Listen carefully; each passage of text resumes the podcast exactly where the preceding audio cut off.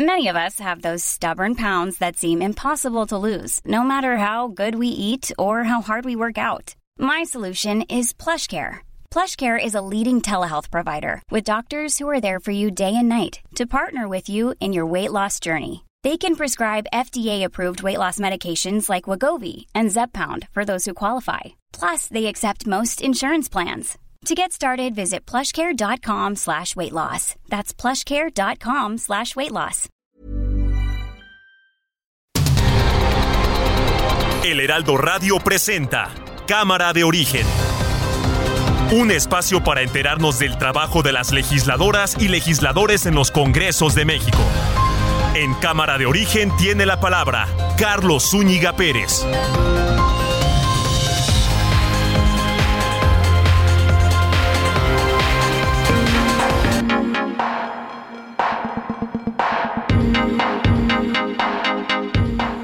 Eh, ¿Cómo están? Buenas tardes. Gracias por acompañarnos en esta nueva emisión de Cámara de Orígenes. Habla Carlos Zúñiga Pérez. Estamos en este día 11 de agosto de 2022. Mucha información que compartir con ustedes en este día eh, jueves, en donde vamos a echar un vistazo a lo que ocurre en la Cámara de Diputados, eh, ahora que integrantes de Morena ya quieren expulsar plano a Alejandro Moreno, diputado federal del PRI, dirigente de ese partido, de la presidencia de la Comisión de Gobernación. Todo esto ha levantado pues una gran alaraca. Vamos a estar eh, actualizando esas noticias y por supuesto otras que no debemos dejar de lado, a pesar de ciertos asuntos que nos pueden distraer.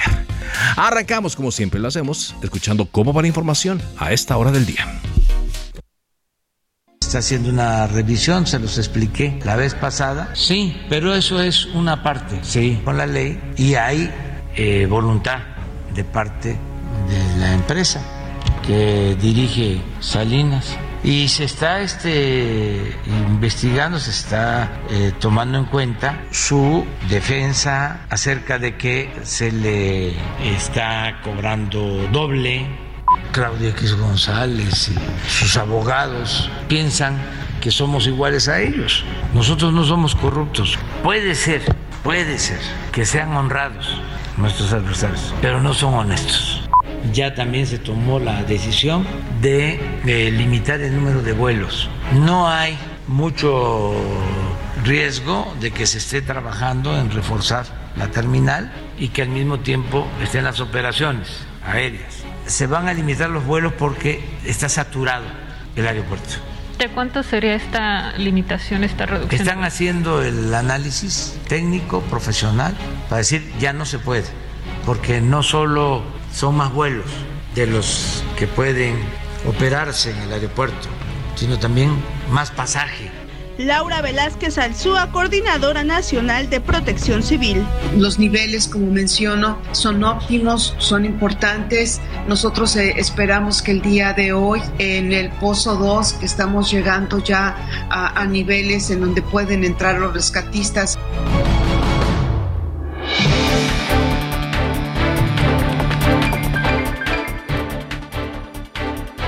Aquí más de la información del día. El Banco de México elevó en 75 puntos base la tasa de interés de referencia, que pasó de 7.75 ya a 8.5%, en un entorno en el cual la inflación general en México supera una tasa anual de 8.15%. Este es el mayor nivel desde 2008, cuando el Banco de México tomó eh, esta tasa como objetivo. Digo, hay una buena noticia porque en Estados Unidos la inflación se va conteniendo. Podría ser eh, un buen ejemplo para México. La gasolina va bajando, por ejemplo, ya no se encuentra en los niveles de principios de junio. Sin embargo, pues aquí en México todavía tomará algo de tiempo. Llamativo lo que hizo hoy y esperado elevar la tasa de interés de referencia. Hoy la jefa de gobierno de la Ciudad de México, Claudia Sheinbaum, descartó que tengan contemplado eliminar el pago de la tenencia vehicular aquí en la capital. Esto después de que hoy por la mañana el presidente dijo que la capital del país y Veracruz podrían eliminar el impuesto. Esto si se logran, si se lograban ahorros. Hoy al mediodía llegó a Palacio Nacional integrantes, llegaron a Palacio Nacional integrantes del Gabinete de Seguridad para sostener una reunión con el presidente Andrés Manuel López Obrador.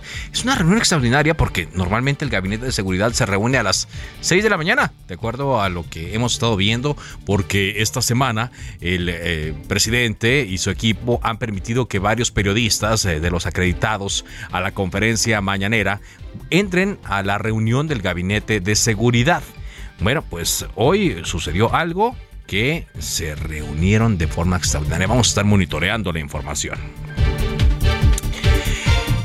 lo que llaman las cajas negras del helicóptero tipo Black Hawk de la Secretaría de Marina que cayó durante el operativo para capturar a Rafael Caro Quintero allá en, Sinaloa serán analizadas en Estados Unidos por la empresa Sikorsky, fabricante de esta aeronave. En el desplome, como le informamos oportunamente, fallecieron 14 marinos. El secretario de la Defensa Nacional, Luis Crescencio Sandoval, aseguró que, aun cuando no se tienen las condiciones óptimas, buzos y rescatistas van a continuar intentando ingresar a los pozos de la mina Pinabete para el rescate de los trabajadores que quedaron atrapados desde hace más de una semana allá en Sabinas, Coahuila.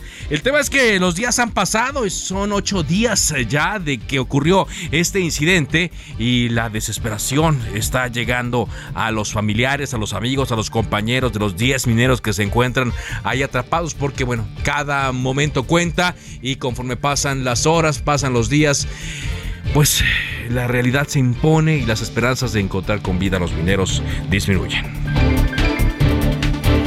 El diputado federal y dirigente nacional del PRI, Alejandro Moreno, calificó como una simulación su destitución como presidente de la Comisión de Gobernación de la Cámara de Diputados.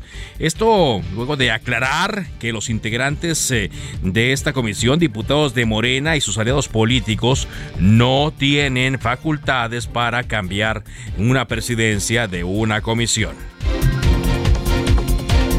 El fiscal general de Estados Unidos, Merrick Garland, dijo que él mismo aprobó que el Buró Federal de Investigaciones, el FBI, cateara la casa de Donald Trump, el expresidente, en Mar-a-Lago, en la Florida. También pidió a la Corte publicar una orden, la orden de allanamiento que se le otorgó para eh, clarificar, para transparentar esta orden que claro, Donald Trump ahora la utiliza como siempre le gusta, haciéndose la víctima. Y el reconocido actor de telenovelas, del cine mexicano, también del teatro, Manuel Ojeda, murió a los 81 años de edad. Así lo da a conocer la Asociación Nacional de Actores. Uno de los eh, eh, papeles por los que más se recuerda a Manuel Ojeda fue que hizo el papel de Porfirio Díaz en la telenovela El vuelo del águila. Descansa en paz. Son las 4 de la tarde con 7 minutos. En Soriana, compra uno y lleve el segundo al 70% de descuento en medicina ética y en incontinencia Dipen y Diapro. Sí, el segundo al 70% en medicina ética e incontinencia Dipen y Diapro. Soriana, la de todos los mexicanos. Solo agosto 11, excepto Nodrim y genéricos. Aplican restricciones.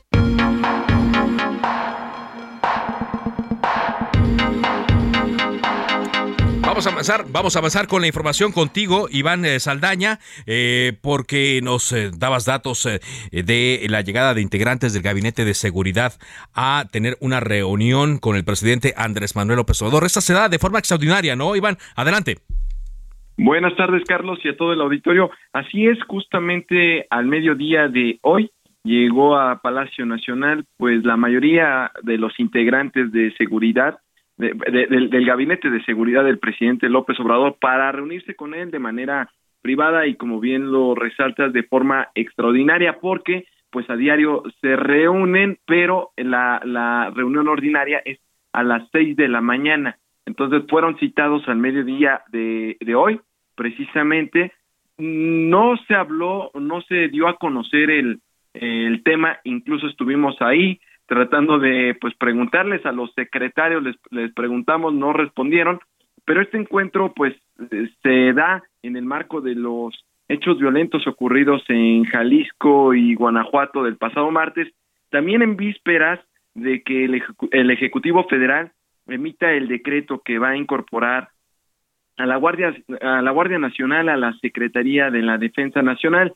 Y bueno eh, duró este esta reunión dos horas y media. También eh, en promedio las reuniones eh, de este tipo se han llevado entre una hora, hora y media.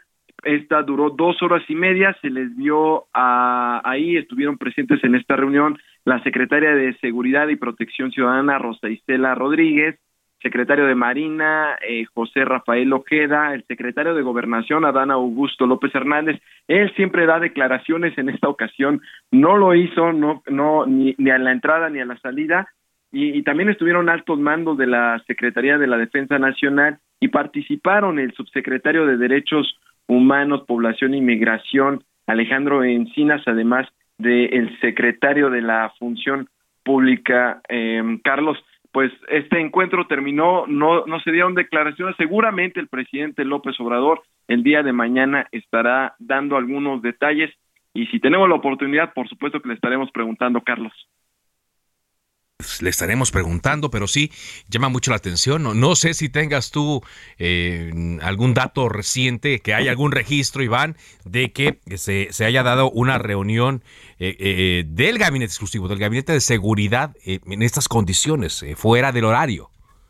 El mes pasado hubo una reunión, fue para, y, y llama la atención porque ha sido cuando son coyunturas fuertes en materia de seguridad, entonces eh, sí han habido de manera ocasional estas reuniones, pero ahorita pues hay muchos temas muy muy coyunturales, eh, muy mediáticos, entonces sobre todo el tema de seguridad pues es ahorita eh, está enfocado en el en el Bajío, eh, en esta parte de Jalisco, en esta parte también de, de Michoacán y esta parte de Guanajuato también, Carlos. Así es. Pues muchas gracias, gracias eh, por este reporte, Iván, y estamos atentos, ¿no? A ver si se da alguna declaración a la hora que termine. ¿Cuánto dices que llevan eh, ahí reunidos? La reunión duró dos horas y ah, media. Ok, ya terminó. Justamente, sí, dos horas, a, las dos y media de la tarde terminó este encuentro. ¿Y no dieron declaraciones al final? Mm, no. No hubo, no hubo declaraciones por más de que insistimos. Bueno, muchas gracias, Iván. Muy buena tarde.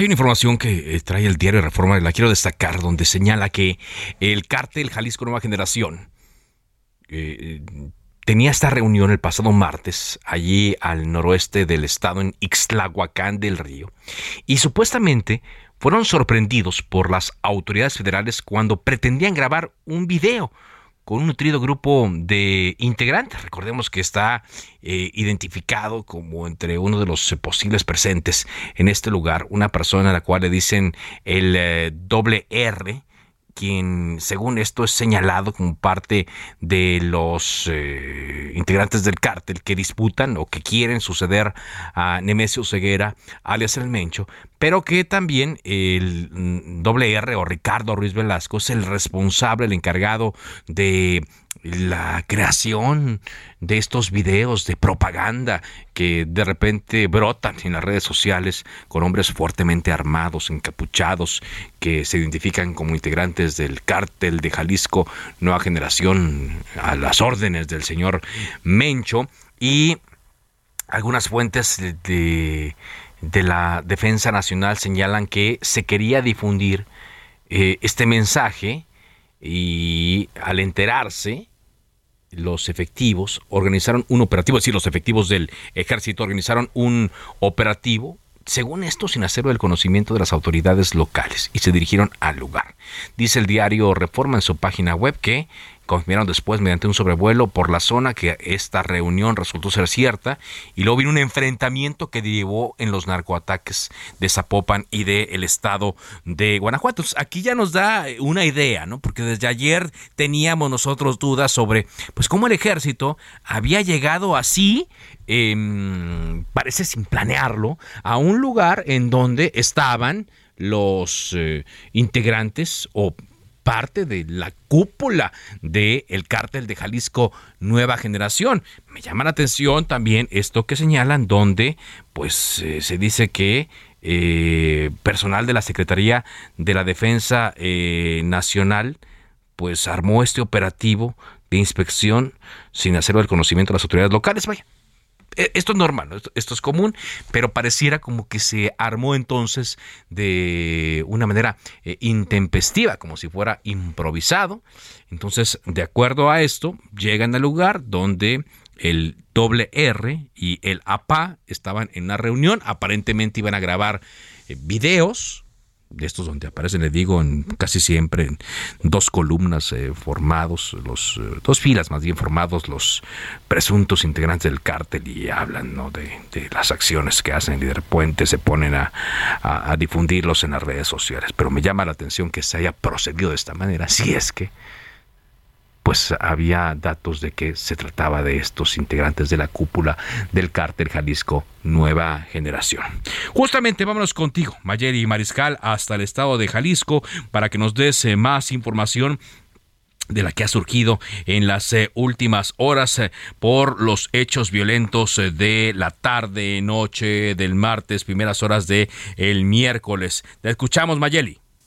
Muy buenas tardes, pues así es, el día de hoy el gobernador de Jalisco, Enrique Alfaro, se refirió sobre estos hechos, en donde dijo que es de manera eh, frecuente, bueno, o común el que las fuerzas federales realicen algunos operativos en las entidades y no necesariamente eh, les notifiquen. Sin embargo, en esta ocasión y debido justo a lo que comentabas hace un momento, es que dijo ya estuvo platicando también eh, con las fuerzas federales sobre todo porque en este caso sí hubo repercusión en contra de los ciudadanos. Y bueno, se le cuestionaba también respecto a que no hubo detenciones aquí en la entidad, tal y como pasó en Guanajuato, en donde se detuvieron a personas en flagrancia. Y pues aquí en Zapopan no hubo detenidos a pesar de esta serie de bloqueos y quemas eh, que afectan a particulares en Jalisco y es que dijo que bueno eh, no se se trató de evitar un daño mucho mayor aunque también eh, hay que destacar ya por parte de comunicación social de gobierno del estado aclaran que no hubo una instrucción como tal de no hacer detenciones. Sin embargo pues bueno a través del sistema C5 se estuvo monitoreando todas estas acciones que realizaron los civiles en donde se desplazaron a distintos puntos para realizar pues esta serie de quemas y bloqueos y pues por lo pronto hay que recordar también por parte de la Secretaría de la Defensa Nacional ya se desplegaron más de 750 elementos en la entidad para reforzar la seguridad y pues estar al pendiente en caso de que surja algún otro acto de violencia. Eso es la información. Pues esperamos que no, pero estamos atentos. Gracias, Mayeli. Excelente tarde. Buenas tardes, son las 4 con 17. Escuchábamos el arranque de Cámara de Origen que el presidente Andrés Manuel López Obrador anunció hoy en la conferencia mañanera que habrá una eh, etapa para rehabilitar, para reparar la estructura de la Terminal 2 del Aeropuerto Internacional de la Ciudad de México y que estará a cargo esta obra de eh, la Ciudad de México. Em, dijo que no lo haría el ejército porque ya tiene mucha chamba. Bueno, eh, para la rehabilitación de esta Terminal 2 se contempla un presupuesto de unos 600 millones de pesos y un tiempo de 13 meses, es decir, un año, un mes para los trabajos. Esto lo estimó la jefa de gobierno Claudia Sheinbaum. Y eh, dijo Claudia Sheinbaum que este dinero proviene del gobierno federal. Por ahora, el Instituto de Ingeniería de la UNAM y el Instituto para la Seguridad de las Construcciones de la Ciudad de México van a colaborar en los estudios. Hoy es una realidad del Aeropuerto Internacional Felipe Ángeles y sigue saturado el Aeropuerto Internacional de la Ciudad de México. Entonces el presidente eh, pues convocó a, varias entidades, eh, agradecemos que nos haya convocado porque en realidad es un tema federal, pero como el aeropuerto está en la Ciudad de México nos incorporó y estuvimos en estas mesas de trabajo. Entonces obviamente una parte le corresponde al gobierno de México de definir a través de qué mecanismos se limita el número de vuelos en el Aeropuerto Internacional de la Ciudad de México para que se vayan al Aeropuerto Internacional Felipe Ángeles y pueda pues disminuirse los riesgos y la saturación, la incomodidad de los usuarios del Aeropuerto Internacional de la Ciudad de México. Bueno, pues más vuelos se van a ir al Aeropuerto Internacional Felipe Ángeles.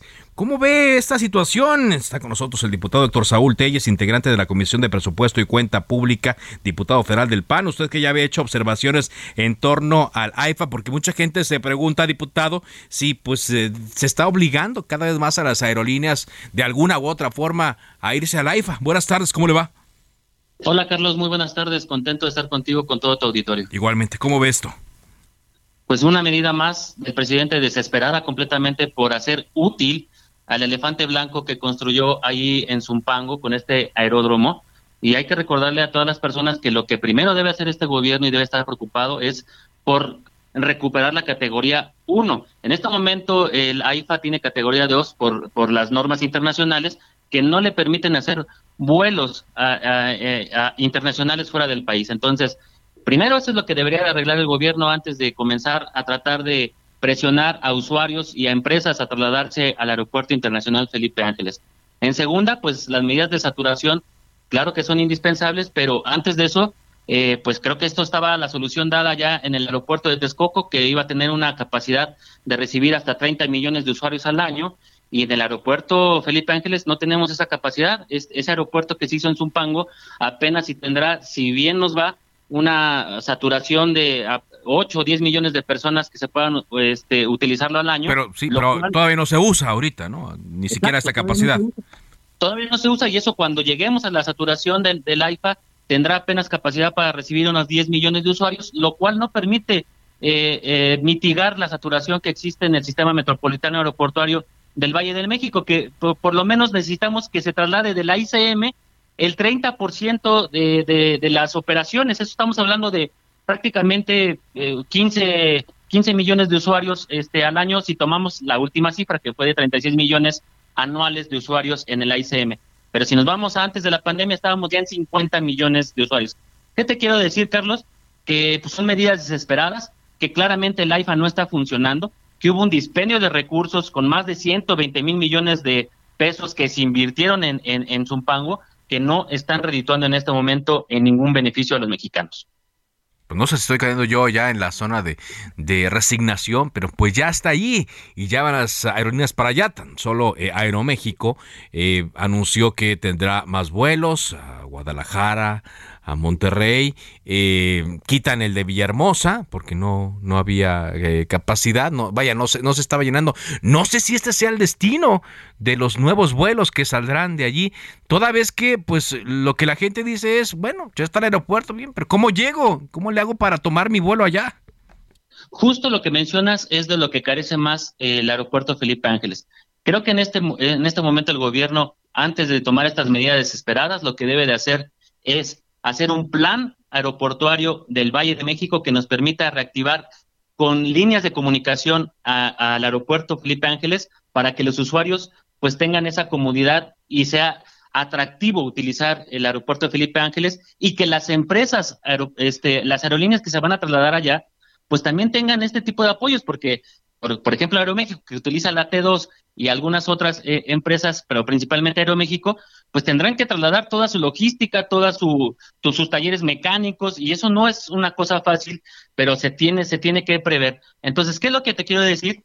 Que eh, eh, exhortamos al gobierno federal a que nos presente un programa del sistema aeroportuario metropolitano del Valle de México, en donde se podría reactivar el AIFA con las, con las líneas de comunicación correspondientes eh, el aeropuerto de Toluca, el aeropuerto de Puebla, el aeropuerto de Morelos, incluso el de Querétaro. Y yo creo que así podemos estar hablando de llevar a cabo un correcto, una correcta medida para, para mitigar la saturación pues en el Valle de México. Pues sí, porque digo, la saturación ahí está, el hecho de que el aeropuerto eh, tiene fallas, sí, las tiene, por eso se iba a sustituir por completo, vaya, no, no iba a ser un complemento como ocurrió con el aeropuerto de, eh, de Santa Lucía, el aeropuerto Felipe Ángeles, pero bueno, eh, ya veremos qué ocurre a partir del 15 de agosto, cuando más vuelos, cuando menos de Aeroméxico salgan de esa terminal.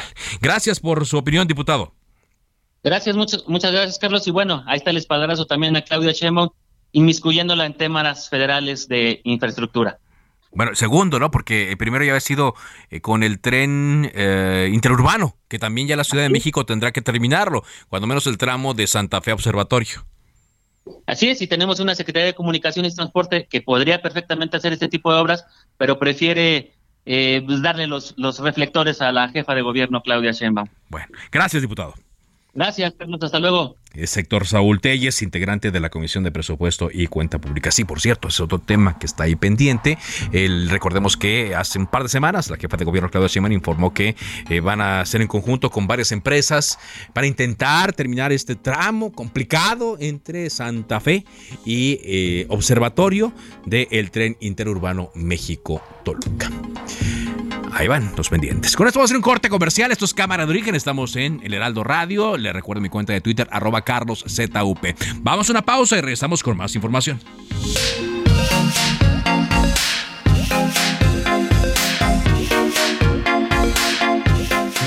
En Soriana, compra uno y lleva el segundo al 70% de descuento en todo el alimento seco de la marca Pedigree y en todos los higiénicos Cotonel. Sí, lleva el segundo al 70% de descuento en todos los higiénicos Cotonel. Soriana, la de todos los mexicanos. Solo agosto 11. Aplican restricciones. Se decreta un receso.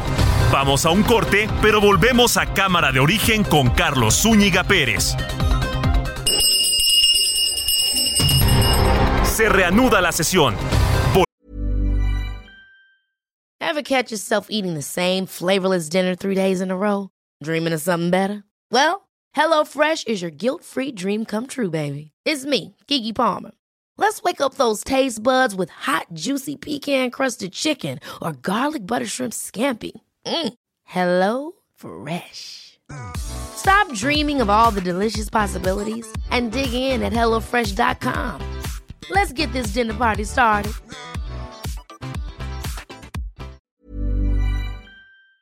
Vemos a Cámara de Origen con Carlos Zúñiga Pérez.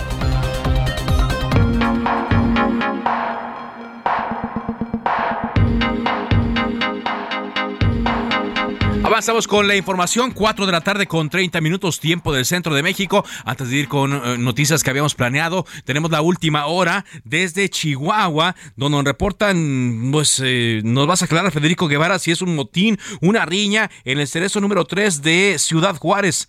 Vámonos contigo Federico y la información de última hora, adelante. Buenas tardes, efectivamente. Eh, en origen, acá en el Cerezo número 3 en Ciudad Juárez, en la fronteriza Ciudad Juárez, se empezaron a escuchar detonaciones de arma de fuego, así como una columna de humo. Inmediatamente los policías evacuaron a los familiares de reos quienes se encontraban al interior. Al suceder este motín o este altercado en horario de visitas, al lugar arribaron inmediatamente elementos de la Policía Estatal, Municipal, Guardia Nacional, así como elementos del Ejército y la Fiscalía del Estado. Finalmente, se confirmó que fue un enfrentamiento entre pandillas rivales. Eh, hay hasta el momento tres muertos, algunos heridos, no se ha cuantificado ni la cantidad de heridos ni la gravedad de los mismos. En este momento ya se restableció el control absoluto de este centro penitenciario en coordinación con los tres órdenes de gobierno y además, pues insisto, ya se encuentran atendiendo a los familiares ya que las personas que estaban de visita en este cerezo, eh, pues hubo vamos, salieron corriendo, ya hay varias personas familiares de estos reos quienes este, eh, salieron, resultaron con lesiones leves y también muchos eh, familiares que están en estos momentos tratando de solicitar información para ver quiénes son los que fallecieron y ver la seguridad o cómo están sus familiares. Hasta aquí la información, pero se confirma un enfrentamiento entre pandillas rivales. Entre pandillas rivales, tres muertos entonces es el saldo. Efectivamente. Tres muertos. Eh, ¿Se tiene conocimiento?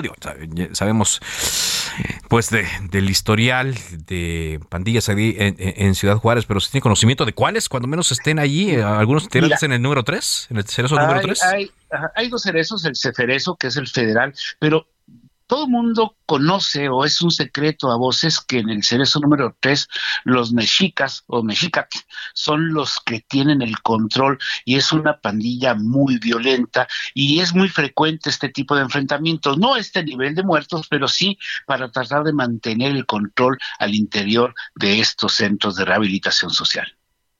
Bueno, pues eh, tres, tres muertos y nos dicen que ya se recuperó el control. Gracias, eh, Federico. Gracias, mantendremos en contacto si sucede alguna información nueva. Muy amable. Son las 4 con 33. Vámonos ahora en directo hasta Sabinas, Coahuila, con Paris Salazar, enviado especial de Heraldo Media Group, para conocer las eh, últimas novedades de Paris en torno al intento de rescate de los 10 mineros que ya tienen 8 días atrapados en el pozo 3 de la mina El Pinabete. ¿Cómo van las cosas hoy, Paris? Adelante. Buenas tardes, Carlos, amigas, amigos de Real de México. Como bien dices, hoy es el octavo día de rescate de estos ocho, de estos mineros atrapados desde el pasado 3 de agosto en esta mina de Sabinas, Coahuila, y se han realizado cuatro inmersiones de los buzos de fuerzas federales de la Defensa Nacional en este pozo 3 de la mina El Pinabete en el municipio de Sabinas, Coahuila, donde han encontrado obstrucciones y poca visibilidad.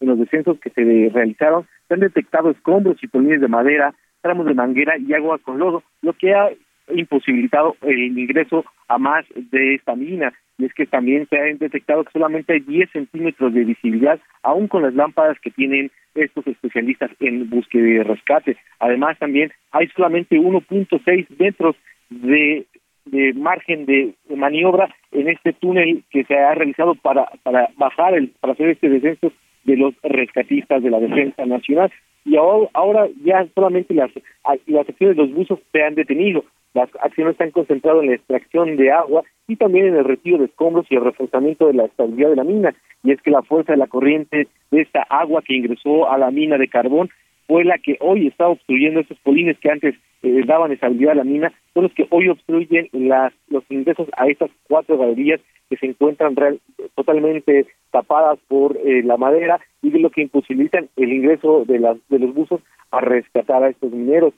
Continúan esas labores solamente de extracción y retiro de escombros y cuando eh, hay un, un poco más de acceso podrán bajar nuevamente estos buzos del ejército mexicano para intentar rescatar a estos eh, esos cuatro esos diez trabajadores que se encuentran desde hace una semana atrapados en esta mina carbonera en Coahuila.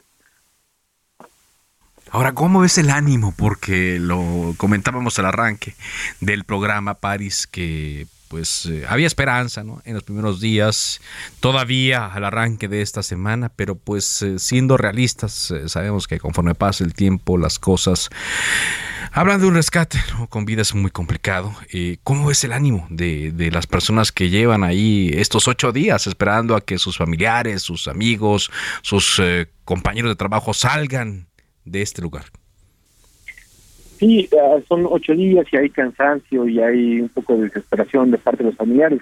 Por la mañana pudimos platicar con Rolando Mireles, hermano de José Luis Mireles, uno de los mineros atrapados desde hace ocho días, y él nos decía que las fuerzas federales, la Coordinación Nacional de Protección Civil, la Secretaría de Marina y la Secretaría de Defensa Nacional les decían que hoy podían ingresar nuevamente después eh, de, que de, ayer habían sido suspendidas las labores, hoy quizás podían volver a entrar, pero nos dan, hoy nos damos cuenta de que se han encontrado con esta obstrucción, pero ellos mantienen la esperanza de poder eh, rescatar con vida a sus familiares.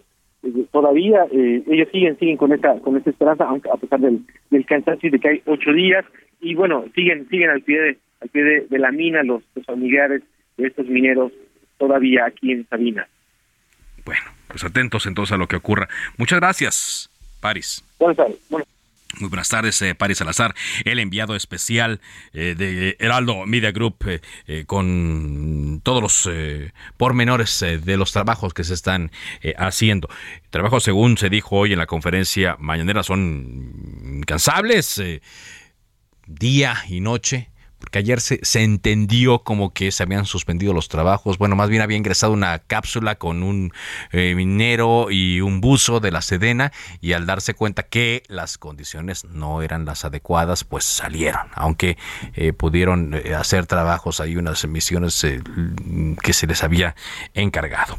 Bueno, siendo las 4.37, le comento que el eh, diputado del PRI, Alejandro Moreno Cárdenas, acusó a los diputados de Morena de cometer una farsa y de llevar a cabo una simulación, de ser un circo más, después de que estos legisladores acordaron removerlo como presidente de la Comisión de Gobernación de la Cámara de Diputados. ¿Por qué dice Alejandro Moreno que ellos no tienen las facultades para cambiar a la presidencia de la Comisión de Gobernación? Eso le compete únicamente al Partido Revolucionario Institucional, lo dice en sus redes sociales sociales. Alejandro Moreno colocó un hilo en su cuenta eh, de Twitter en donde eh, señala que seguiremos trabajando con quienes pongan por delante el bien de México. Dice Alejandro Moreros que el país está inmerso en un caos tan grande de inseguridad y violencia como para desconcentrarnos en un circo más de Morena. Yo no voy a caer en el juego de los montajes del oficialismo. Dice, mi prioridad es trabajar para que México no siga cayéndose a pedazos a darle. Está con nosotros el diputado federal de Morena, integrante de la Comisión de Gobernación, Mario Miguel Carrillo. ¿Cómo está, diputado? Muy buenas tardes. Hola, ¿qué tal, Carlos? ¿Cómo estás? Buenas tardes. Un saludo pues a ti. Un gusto saludarte nuevamente a ti y a todo tu auditorio. Pues me acaba de escuchar lo que leía yo del Twitter de Alejandro Moreno. Dice que es una farsa, una simulación, que es un circo lo que están haciendo con esta eh, remoción de la presidencia de la Comisión de Gobernación. Sí, yo creo que el diputado Alejandro Moreno, eh, yo creo que necesita poner más atención a sus actividades legislativas y no tanto al tema de la dirigencia del revolucionario institucional. Digo, nosotros somos muy respetuosos de su vida partidista, pero yo creo que sí debería de ponerle un poco más de atención a su actividad legislativa, porque comento lo siguiente, eh, los del PRI y el propio eh, Alejandro Moreno, diputado Moreno Cárdenas, dijo que había sido ilegal lo que había sucedido ayer. Entonces sí quiero ser muy puntual. No fue ilegal la convocatoria a la quinta sesión ordinaria se dio en tiempo y en forma, respetando absolutamente todas las leyes de eh, que están en la Constitución, en este caso del artículo 51 al 77, que tienen que ver específicamente con el Congreso de la Unión y con la Cámara de Diputados, y también se respetó el reglamento de la Cámara de Diputados, los artículos 151, 156 y 167, que hablan específicamente sobre los trabajos en comisiones y las convocatorias. La convocatoria fue publicado fue publicada eh, debidamente en la Gaceta Parlamentaria. Y el tema, y todo giró en que el diputado Alejandro Moreno, que preside la Comisión de Gobernación y de Población, pues no llegó a la, a la sesión. Entonces, eh, como hay un trabajo legislativo que atender, se nombró una presidencia en funciones, en este caso, a la diputada Julieta Ramírez Padilla, y a un servidor como secretario para poder llevar la sesión al cabo. ¿Qué pasó al final de esa sesión? Porque incluso nosotros respetamos el orden del día que el diputado Moreno Cárdenas propuso o aprobó en junta directiva la semana pasada. nosotros no, no modificamos nada, no violamos ni transgredimos ni la ley ni el reglamento de la Cámara. Ah. ¿Qué pasó? Que en asuntos generales hubo tres diputados, el diputado Gerardo Fernández Noroña, la diputada Lidia Aguilar y el diputado Mario Yergo, que propusieron o sometieron a consideración del Pleno de la Comisión que el diputado Alejandro Moreno fuera destituido como de forma permanente de, como diputado de la comisión. Como presidente. como presidente de la comisión. Exactamente. Se llevó a cabo ahí una deliberación, incluso un receso de cinco minutos, y lo que se decidió, o lo que decidió el Pleno de la Comisión, es que se mandara una solicitud a la Junta de Coordinación Política para que convoque en el próximo periodo extraordinario al Pleno de las y los 500 diputadas y diputados para que sean los diputados y las diputadas en el Pleno los que decidan la pertinencia de la continuidad del diputado Moreno Cárdenas en la presidencia de la Comisión. Pero, eso está contemplado dentro de, los procedimientos, o sea, que se vote en el Pleno el retiro de una presidencia de una comisión. Así es. A ver, también esto hay que aclarárselo al público y a, y a todos.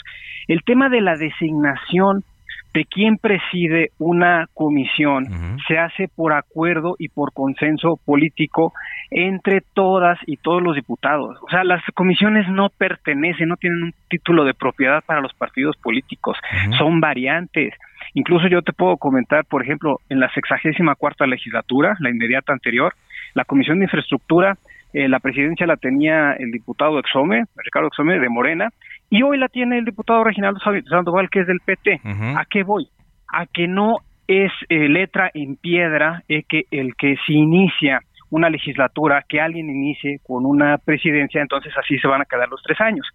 Todos los cargos dentro de la Cámara son rotativos y son por periodo ordinario. Entonces ya viene un cambio también en la Junta de Coordinación Política, viene un cambio en la mesa directiva.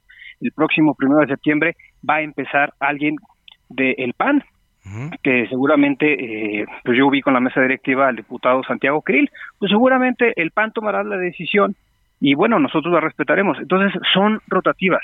En ningún lado se establece que la comisión de gobernación a fuerza tenga que ser presidida por el PRI y que a fuerza tenga que ser presidida por el diputado Alejandro Se lo pregunto porque escuché decisión de el pleno de las y los 500 diputadas y diputados.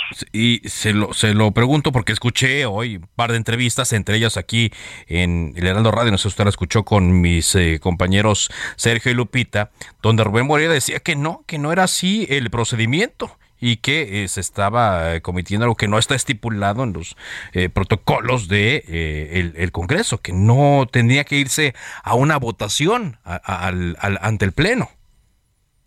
Yo creo que el diputado Rubén Moreira, que actualmente preside la Junta de Coordinación Política, se estaba refiriendo al mecanismo de lo que se votó en la quinta sesión que se llevó al cabo el día de ayer en la cual, también es muy importante decirlo, hubo quórum legal, Carlos.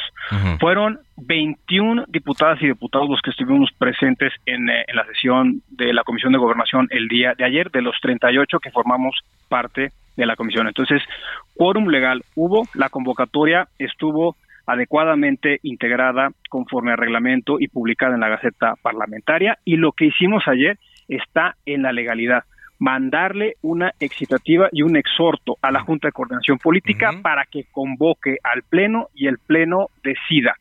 ¿Qué viene? ¿Qué viene? Porque eso sí tiene que ser una, una reconfiguración en dado caso de las comisiones. Si el Pleno decide que sí se ha destituido Alejandro Moreno, entonces habrá que ver en manos de quién o de cuál partido queda la presidencia de la Comisión de Gobernación. Y eso derivaría en una reconfiguración de todas las presidencias de todas las comisiones que al día de hoy son más de 50.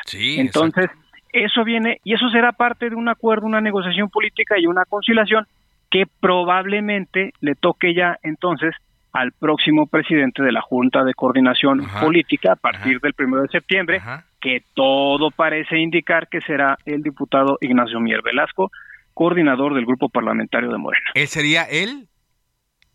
Ignacio Mier, ¿sería él? El, Todo indica, todo indica que, que así será, porque te repito, son rotativos estos estos cargos. Entonces eh, pues el diputado Sergio Gutiérrez Luna dejará de ser el presidente de la mesa directiva vendrá alguien del PAN y en el mismo sentido en Junta de Coordinación Política el diputado Rubén Moreira dejará de presidir y alguien más lo presidirá. Nosotros anticipamos o podemos anticipar que si el Partido Acción Nacional va a tener la mesa directiva, pues no puede encabezar la Junta de Coordinación Política. Eso se daría solamente en el caso de que un partido tuviera mayoría eh, calificada, cosa que no existe en esta legislatura. Por eso decimos y anticipamos, o podemos anticipar, que si Acción Nacional toma la presidencia de la mesa directiva, es casi un hecho que la Junta de Coordinación Política, la presidencia, será para Morena para Morena. Y en este caso sería como le correspondería al, al, al coordinador Ignacio Entonces, ustedes, ustedes están viendo eh, eso, que, ya cambien todas las comisiones. Eh, se está hablando que, por ejemplo, sea Santiago Krill, el presidente de la mesa directiva, por parte del PAN. Digo, puede variar, no sé, pero le tocaría al PAN. Pero usted me dice que están, están previendo, están definiendo que eh, en el próximo periodo ordinario que inicia en septiembre puedan cambiar las presidencias. Así lo es, porque el reglamento es flexible y además lo dice claramente el reglamento. La última decisión de absolutamente todos los trabajos legislativos, tanto en comisiones como en pleno, como en mesa directiva, la última palabra la tiene el pleno. Las y los 500 diputadas y diputados. Nadie más puede tomar esa decisión y mucho menos un partido político decir que es dueño de una comisión y que entonces hay un diputado que es inamovible. Eso es totalmente falso. Otra vez vendrá un tema de negociación, vendrá un tema de acuerdos políticos. Si por alguna razón el Pleno considera que todo se quede como esté, pues entonces todo se, se quedará como está. Pero incluyendo la Comisión de Gobernación. Incluyendo la Comisión de Gobernación. Pero siendo sinceros, para ese tipo de decisiones, la verdad es que solo ocupamos la mayoría simple, 251, eh, el voto de 251 diputados o diputados, y al día de hoy la coalición Juntos Hacemos Historia, integrada por Morena, por el Verde Ecologista y por el PP, tiene mayoría simple. Entonces. Pues usted dice que está por, platicarse, pero pareciera como que se prolongaría eh, eh, el conflicto, eh, que pareciera el conflicto permanente que hay en, Cámara de Diputados. Pues no es un conflicto, simple y sencillamente el diputado Alejandro Moreno Cárdenas pues está más enfocado y tiene prioridad en, en su partido, en, en, la dirigencia de su partido y es es algo muy respetable, es una decisión de él. Creo que también por ahí asumió una vicepresidencia de algo de derechos humanos en la ONU cuando fue a Ginebra y creo que por ahí también algo de grupos parlamentarios de América Latina y el Caribe. O sea, él está muy metido en su chamba de, de, partidos políticos, lamentablemente no tanto en el tema legislativo y como presidente de comisión como presidente de una comisión y una comisión tan importante como la es de la de gobierno y la de población debe de poner más atención porque se estaba rezagando muchísimo el trabajo legislativo en dicha comisión y ese es el problema que generó lo que eh, pues incluso la irresponsabilidad de ni siquiera haber asistido ayer. Aunque ellos, aunque ellos también acusaron un vacío que ustedes le hacían cuando convocaba él a, reuniones de la Comisión de Gobernación, decía que los integrantes de Morena y sus aliados políticos no acudían.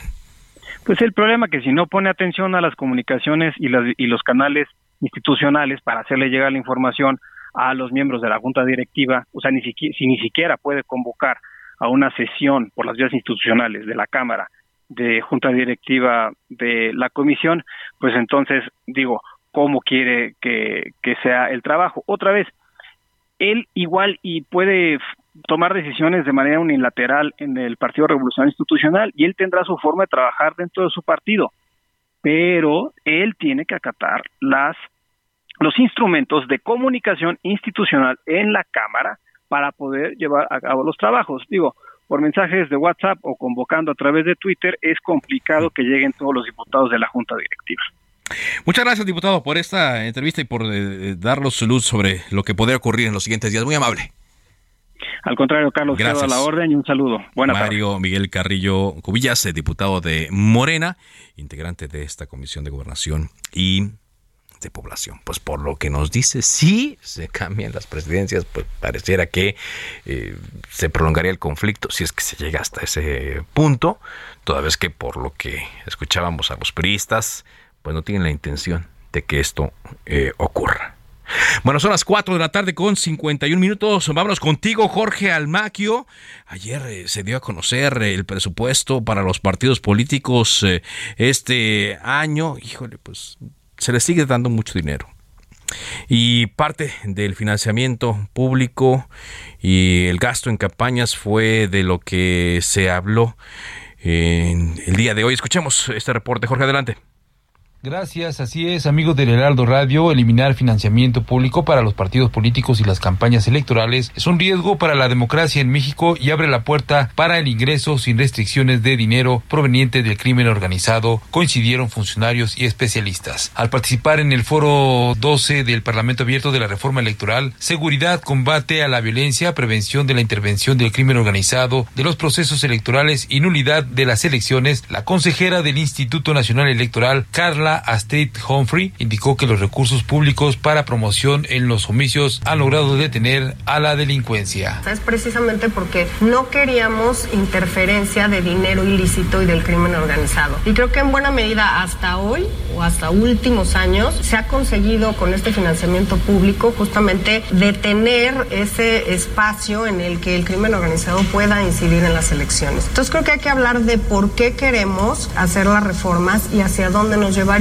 María de Los Ángeles Fromo, ex titular de la Fiscalía para la Atención de Delitos Electorales, indicó que la estructura electoral facilita el control de gastos de campaña que no tendría con mayor participación de dinero privado. Yo sí creo que es un riesgo el que se permita un financiamiento mayor privado que el público. El financiamiento público siempre ha tenido la naturaleza de controlar de dónde vienen los orígenes.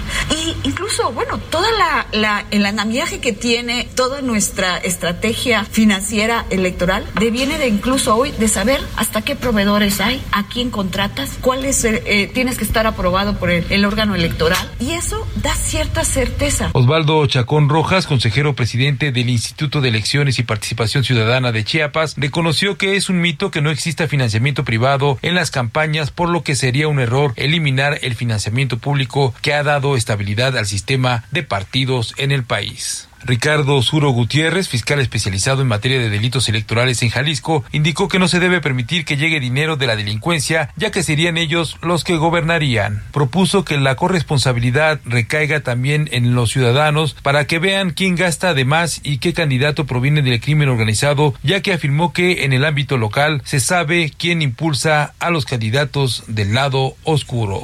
Amigos del Heraldo Radio, es el reporte que les tengo. Gracias, muchas gracias, Jorge. Sí, tan solo este 2023 se van a repartir 6.233 millones 510 mil 798 pesos de bolsa a los partidos políticos. El que más recibiría sería Morena con 1.837.000 mil y después el PAN y el PRI. Bueno, le comentamos rápidamente que al encabezar una mesa de coordinación estatal para la construcción de la paz, región Yautepec, el gobernador de Morelos, Cuauhtémoc Blanco, entregó el convenio del mando coordinado a las y los presidentes municipales de Yecapixtla, Totolapan, Tetela del Volcán, Tlanepantla, allá en Morelos, Atla, Tlahuacán, así como los representantes de Yautepec y Hueyapan. El gobernador Cuauhtémoc Blanco puntualizó que esta estrategia no busca centralizar o monopolizar la labor de los cuerpos policíacos, sino trabajar de manera conjunta con los ayuntamientos. Participaron los presidentes municipales de Atlatlahuacan, de Tetela del Volcán y otros como el de Yecapixtla. Así llegamos a la parte final. Gracias por su compañía. Siga aquí en El Heraldo Radio. Por ahora es cuanto. Buenas tardes. Se cita para el próximo programa. Cámara de origen, a la misma hora, por las mismas frecuencias del Heraldo Radio. Se levanta la sesión.